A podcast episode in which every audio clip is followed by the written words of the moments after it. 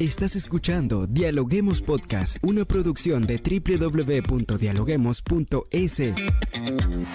Cientos de académicos analizan, opinan y debaten. Son voces frescas que llegan a renovar la opinión pública desde una perspectiva diferente. Somos la puerta de entrada a la academia. Somos el nexo de la academia con la comunidad. Escucha nuestro podcast en Spotify o a través de la web www.dialoguemos.es. A continuación, Rangira Briseño debate junto a expertos, académicos y estudiantes los temas más curiosos del planeta. Hola, ¿qué tal amigos? Como siempre les damos la bienvenida a un nuevo episodio de podcast a través de la www.dialoguemos.es. Soy Rangira Briseño y ya estoy lista para iniciar un nuevo episodio.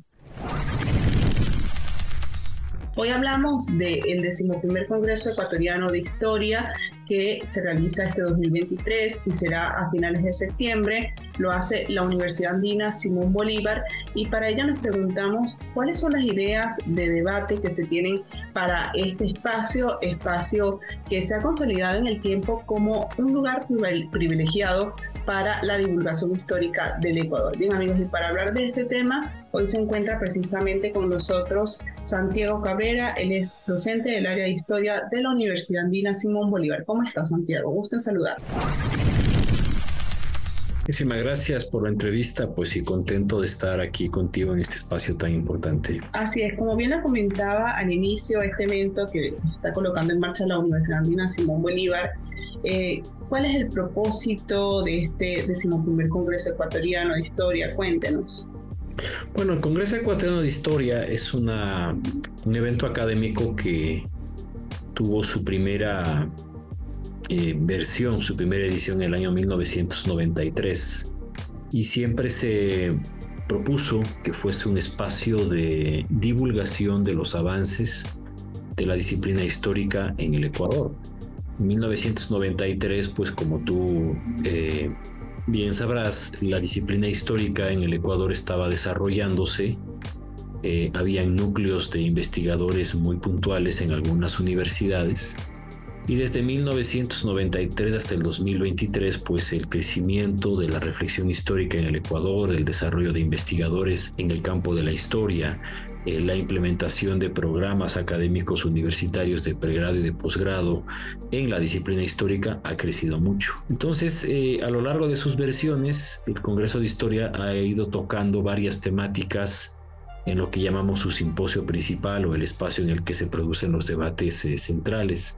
Y el año 2023 nos ha interesado muchísimo reflexionar sobre las articulaciones o las relaciones entre el conocimiento histórico y aquello que eh, llamamos el patrimonio cultural, no solamente a nivel del Ecuador, sino a nivel regional e internacional, porque nos parece que esta relación, esta articulación entre lo que serían los bienes históricos eh, que heredamos eh, y que nos transmitimos de generación en generación, merecen también una consideración en términos históricos, pues porque son una parte fundamental en nuestra comprensión eh, del pasado como sociedad y como comunidad. A propósito de lo que nos dice de la evolución que ha tenido el Congreso, quisiéramos saber su perspectiva en torno a lo que ha sido este Congreso Ecuatoriano de Historia desde su primera edición, como bien usted lo decía, en términos de debate y de calidad de los trabajos presentados.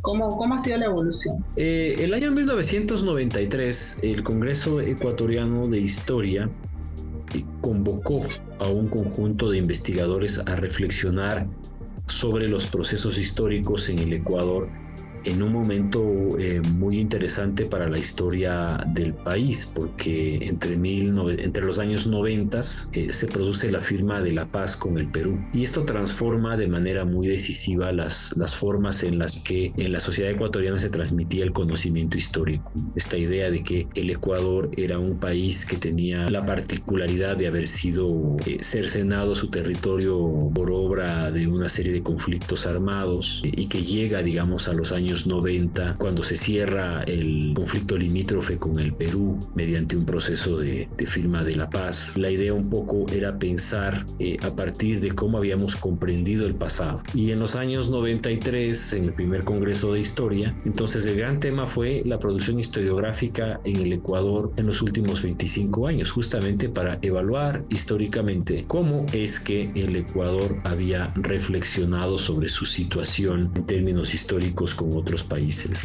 después del, después del contexto de la guerra del CENEPA. Entonces era importante para el Congreso de Historia pensar aquello. Luego, eh, más adelante, lo que nos propusimos era pensar ese gran momento eh, de la historia nacional que era el, el, momento de la irrupción de la revolución liberal y cómo el laicismo, eh, visión de la política y de la sociedad que separa los vínculos entre el Estado y la Iglesia había sido evaluado también en términos históricos. Y el año 95 entonces el Congreso de Historia se intituló eh, justamente El laicismo en la historia del Ecuador.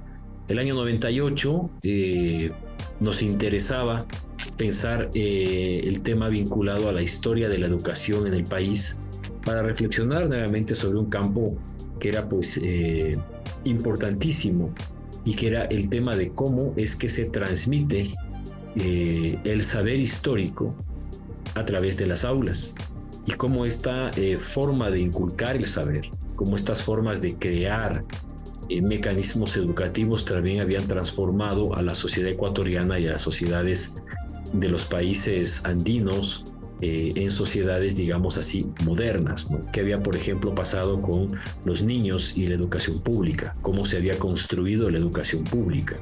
¿Qué tipo de políticas o de visiones o de proyectos de nación o de Estado se estaban diseminando con eh, determinados modelos de educación para niñas, para niños, para indígenas, para la población campesina?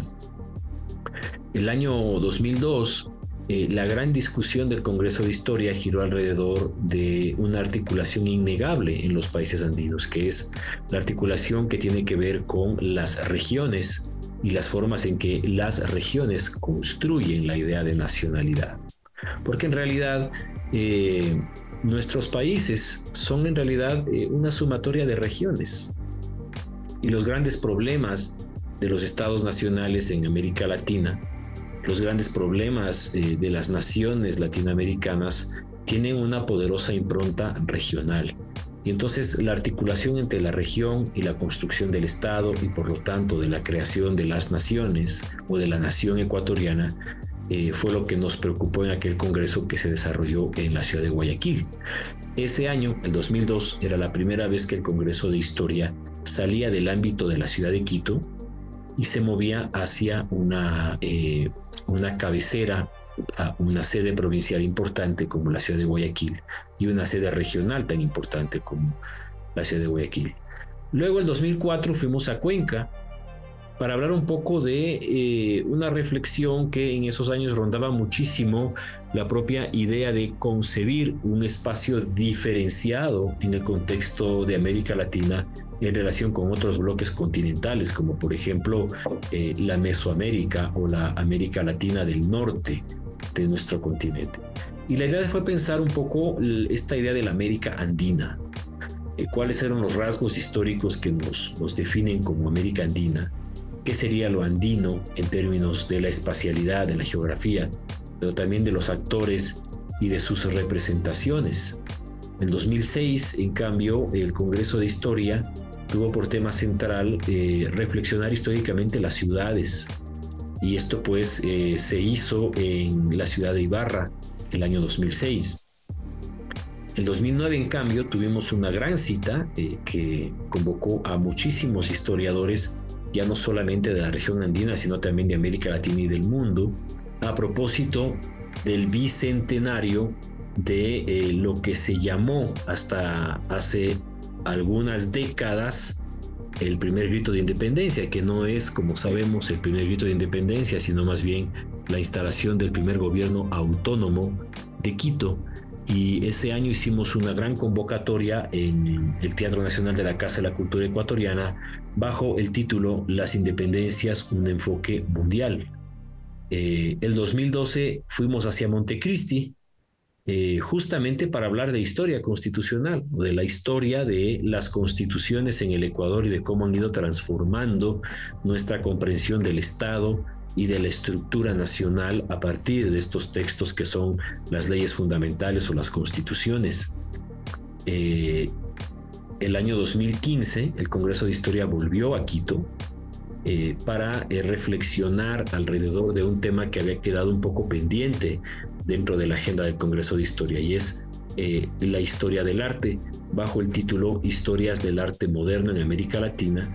Y el último congreso que se desarrolló el año 2018 tuvo lugar en Cuenca eh, para reflexionar fundamentalmente sobre las historias o la historia de mujeres en el Ecuador y en el contexto latinoamericano, porque hasta ese momento la reflexión sobre las mujeres y su rol y su papel y sus formas de participar y de construir su propia agenda dentro de la sociedad habían estado fuera del Congreso, pues y en ese año eh, los pudimos, lo, pudimos incorporar. Entonces, desde el año 93, en el que la reflexión sobre la historia eh, profesional en el Ecuador y en, la zona andina gira en torno a este momento tan complejo como la guerra del CENEPA, eh, hasta el año 95, 98, que son los años donde este proceso va resolviéndose hasta llegar a la firma de la paz eh, pasando por la reflexión que tuvimos sobre la región en el año 2002 hasta la historia de mujeres, muestra que el Congreso se ha ocupado de diferentes temáticas, de diferentes abordajes y de diferentes perspectivas en torno al pasado del Ecuador y de la región andina. Bien, como bien usted le expresa en esta línea de tiempo, un Congreso que es de suma importancia porque divulga la historia del Ecuador y no solamente se queda en un solo sitio, ¿no? sino que ha recorrido el país enfocado también en las ciencias sociales del Ecuador. Pero este 2023, cuéntenos qué modalidades tiene, dónde, en qué fecha se va a llevar a cabo este decimoprimer Congreso Ecuatoriano de Historia. Bueno, el primer Congreso Ecuatoriano de Historia se va a desarrollar en la, en la sede de la Universidad Andina Simón Bolívar entre los días 20 al 23 de septiembre. La estructura de este Congreso décimo primero es la misma que ha tenido en otras ediciones, es decir, hay un simposio principal que concita, digamos, o que reúne a todos los inscritos, ponentes e investigadores y también público en general, y que se desarrolla en horas de la tarde. durante las mañanas se eh, llevan a cabo diferentes simposios temáticos que se van a ir eh, creando hasta el mes de septiembre a partir de una propuesta que hagan investigadores, es decir, nos interesa que eh, historiadores e investigadores en el campo de las humanidades le propongan al Congreso simposios eh, que aborden diversos temas históricos. Estos simposios se organizan de manera cronológica en estos cuatro días y se presentan en las horas de la mañana. Una actividad complementaria tiene que ver con una feria de libro que se va a desarrollar eh, durante todo el día y en horarios marginales en esa misma feria de libro eh, se dará la oportunidad para que investigadores o autores presenten obras eh, de reciente publicación en el campo de la historia y eventualmente también de las humanidades.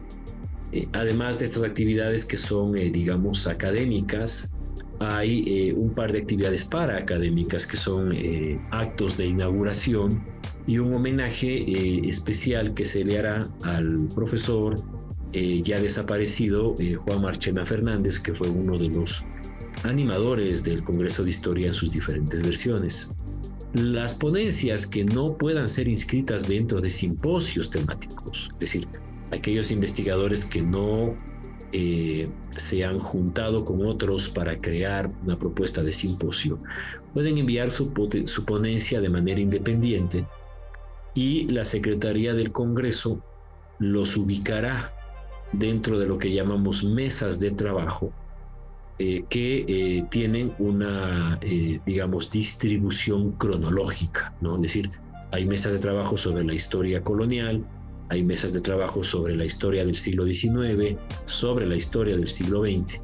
Entonces los ponentes independientes que no estén eh, adscritos a algún simposio pueden participar en cualquiera de esas mesas de trabajo que se van a desarrollar durante los cuatro días. No, súper interesante, Santiago, lo que nos ha dejado en este análisis el día de hoy la invitación, lo que trae todo este decimoprimer Congreso Ecuatoriano de Historia, una oportunidad perfecta, única para la comunidad académica nacional e internacional de poder reunirse y, como bien usted decía, discutir sobre los valores especializados en la historia, en las humanidades del Ecuador y que, como bien lo analizaba usted, esta edición se centrará en el patrimonio cultural, en su relación con la construcción de discursos y narrativas sobre el pasado, así como la gestión de bienes culturales y su papel en lo que es la expresión, diversidad cultural y también la identidad de las comunidades. Así que en definitiva, el Congreso Ecuatoriano de Historia es una excelente oportunidad para aprender, debatir, compartir conocimientos sobre la historia y las humanidades. Y así que muchas gracias por acompañarnos en esta oportunidad y por dejarnos todos estos datos interesantes para los amantes de la historia.